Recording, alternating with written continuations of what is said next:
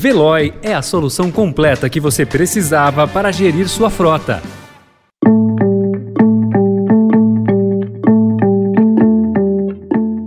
Olá, seja bem-vindo, seja bem-vinda. Começa agora mais uma edição do Notícia no seu Tempo. Esse podcast é produzido pela equipe de jornalismo do Estadão para você ouvir em poucos minutos as principais informações do jornal. Entre os destaques de hoje, presidentes do PSDB, MDB e Cidadania escolhem Simone Tebet para a terceira via. TCU aprova a privatização da Eletrobras e um em cada quatro hospitais de São Paulo tem falta de remédio. Esses são alguns dos assuntos que você confere nesta quinta-feira, 19 de maio de 2022.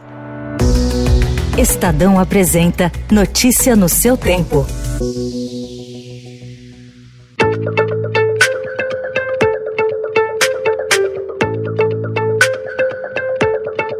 Os presidentes do PSDB, do MDB e do Cidadania decidiram indicar a senadora Simone Tebet como candidata única da terceira via presidência. Pesquisas encomendadas pelos partidos mostraram que Tebet teria maior potencial de crescimento do que o ex-governador de São Paulo, João Dória, que foi vencedor das prévias do PSDB. A decisão ainda precisa passar pelo crivo das executivas nacionais dos três partidos, que devem se reunir na próxima terça-feira, mas indica que Dória Dória foi rifado. Antes mesmo da definição dos presidentes, a cúpula do PSDB já fazia pressão para que João Dória saísse do páreo, com a alegação de que a alta rejeição ao seu nome atrapalha os candidatos do partido.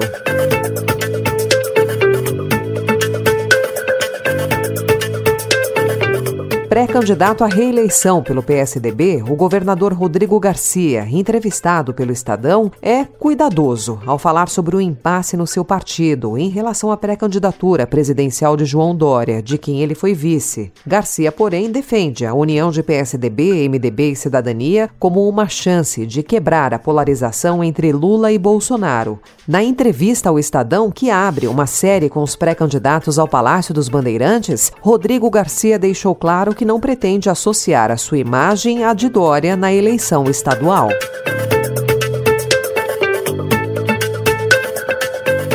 O presidente Jair Bolsonaro apresentou ontem uma representação contra o ministro do Supremo Tribunal Federal, Alexandre de Moraes, na Procuradoria-Geral da República, horas após ver rejeitada uma notícia crime contra o ministro. Mesmo derrotado no Supremo, o chefe do executivo decidiu insistir na ofensiva depois de Dias Toffoli negar prosseguimento ao alegado abuso de autoridade cometido pelo colega na condução do inquérito das fake news. Toffoli entendeu não haver justa causa para prosseguir com o pedido enviado por Bolsonaro ao STF anteontem. Senhores ministros, colhido todos os votos, declaro por sete votos a um vencedora a proposta do relator ministro Haroldo Cedrais.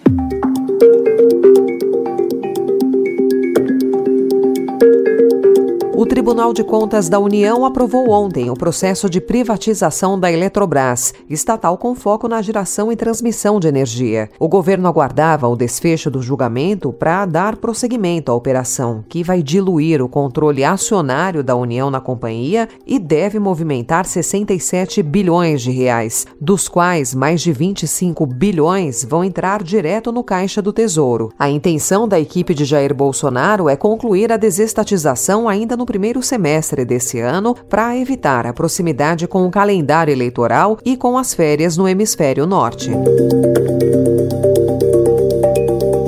contrário às articulações no Congresso para suspender novos aumentos nas tarifas de energia autorizados pela ANEEL, o ministro de Minas e Energia, Adolfo Saxida, sugeriu ontem que recursos da privatização da Eletrobras podem ser uma alternativa para abater a alta na conta de luz. O ministro também disse que poderiam ser usados créditos do PIS/COFINS para amortizar as tarifas. Saxida participou de encontro na residência oficial do presidente da Câmara, Arthur Lira, que reuniu representantes da ANEEL, técnicos do governo, líderes partidários da Câmara e outros parlamentares. Tivemos uma reunião bastante produtiva, onde o ministro Sachida saiu daqui com a incumbência de se reunir com as distribuidoras, com a ANEL, com os parlamentares, para que discutam uma saída equilibrada que possa, a partir deste momento, ter um encaminhamento de solução para a diminuição deste repasse, que apesar de ser contratual, pode ser minimizado no momento ainda de grande dificuldade com a retirada da bandeira e com o incremento desse aumento por parte das distribuidoras.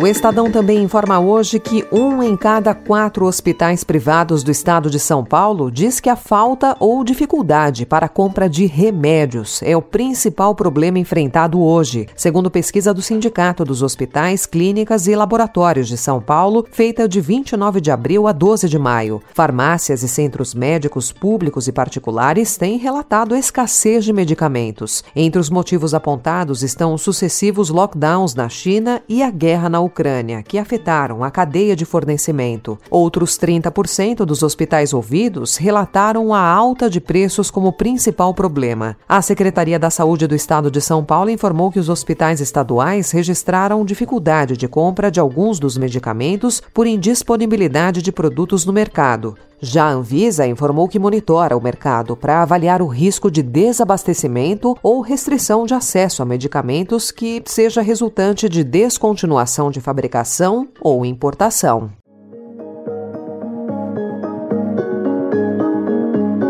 O esforço do Ocidente para aumentar a pressão sobre a Rússia vem sendo frustrado pela ação de dois líderes nacionalistas, Recep Tayyip Erdogan, que é presidente da Turquia, e Viktor Orbán, premier da Hungria. Ambos garantem que tomam decisões apenas com base nos interesses de seus países.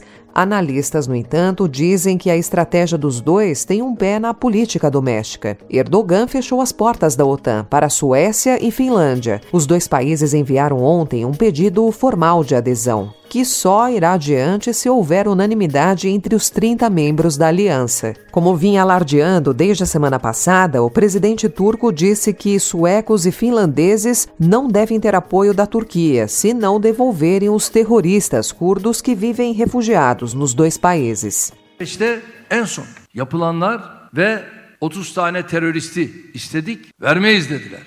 Siz teröristleri bize vermeyeceksiniz. Ama bizden kalkıp NATO üyeliğini isteyeceksiniz. Quem também não tem colaborado com o cerco à Rússia é a Hungria, que continua bloqueando os esforços da União Europeia para impor o um embargo ao petróleo russo. Notícia no seu tempo. Hey, hey, nasci pra cantar, eu cantarei. Hey, hey, nasci pra cantar, eu cantarei.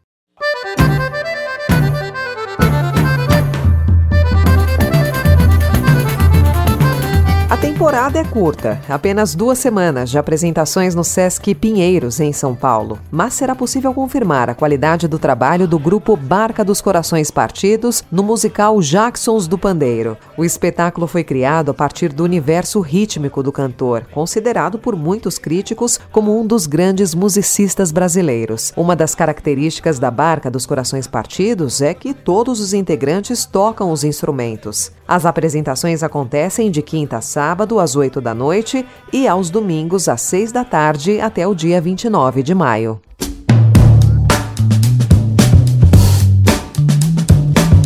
Essa foi mais uma edição do Notícia no seu tempo, com a apresentação e roteiro de Alessandra Romano, produção e finalização de Mônica Herculano. O editor de núcleo de áudio é Manuel Bonfim. Obrigada pela sua escuta até aqui e até amanhã. Você ouviu Notícia no seu tempo. Procurando a rota mais inteligente para gerir sua frota? Veloy é a solução completa que você precisa. Acesse veloy.com.br/empresa e descubra um caminho prático e eficiente para a gestão da sua empresa.